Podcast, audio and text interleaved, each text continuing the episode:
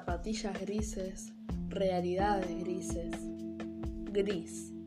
Ese arguito gris me jode, pero también es el que me hace andar, digamos, porque no sé bien qué siento, pero siento algo. Ahora, por ejemplo, siento que lo correcto sería dejar de hablar de lo profundo y triste, que debería contar algo positivo.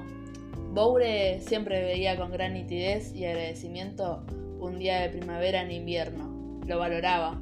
A mí me cuesta un poco más. Ella tenía la facilidad de mirar fijo y sonreír mientras recitaban sus labios algún aspecto no negativo ante situaciones de mierda. Yo la escuchaba, admirada, y sentía que de su boca crecían brotecitos verdes y mariposas que salían de sus capullos y volaban y subsistían, cuando alrededor todo era nieve. Las mariposas subsistían en la nieve, como un día de primavera en invierno. Boure siempre veía lo positivo, yo soy un subte emocional. A veces, claro que cansa que hable mucho y analice todo. Yo también me canso de mí, ¿eh?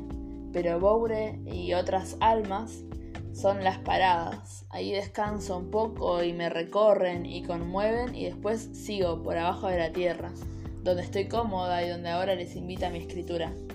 Que alguien se defina como subte emocional no ha de ser muy positivo, ¿no? positivo sería que el pájaro que rescaté me levante de madrugada, me enseñe a volar y llegue yo a Marte y tenga batería para sacar fotos para cuando vuelva a mostrar lo que vi. Pero bueno, ahí me paso a otro extremo, creo. Hay algo, cualquier cosa indeterminada, de la locura que nos habita e invita a evitarla que me atrapa, como me atrapa la acción de caminar.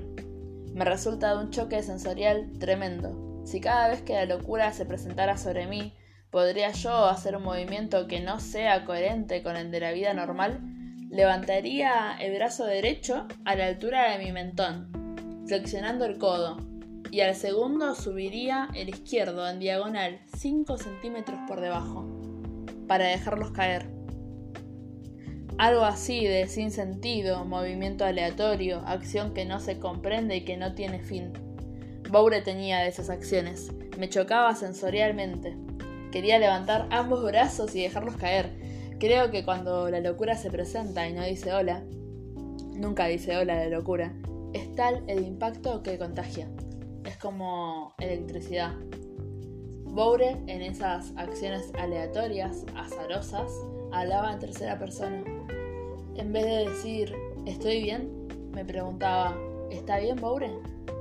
Ahora que lo escribo y lo hago patente, ¿en qué sentido alguien preguntaría por su propio bienestar a otro? Esas preguntas de ella en su momento me dejaban choqueada, no como shock, como chocada y se ve que recibí el impacto y me contagié, pero ahora utilizo esa energía recién. ¿Dónde estás, Boure? ¿Te perdí o te perdiste? Necesito preguntarte algo, Boure. En el segundo en el que alzo el brazo izquierdo y comienza a caer en derecho. Boure, ¿cómo estoy? ¿Estoy bien? Y hay algo que quiero decirte. Sé que todos pensamos que tenías una locura que nosotros no en su momento posta que me dura el choque sensorial de tu locura. Y quizá me duelen los ojos de ganas de llorar.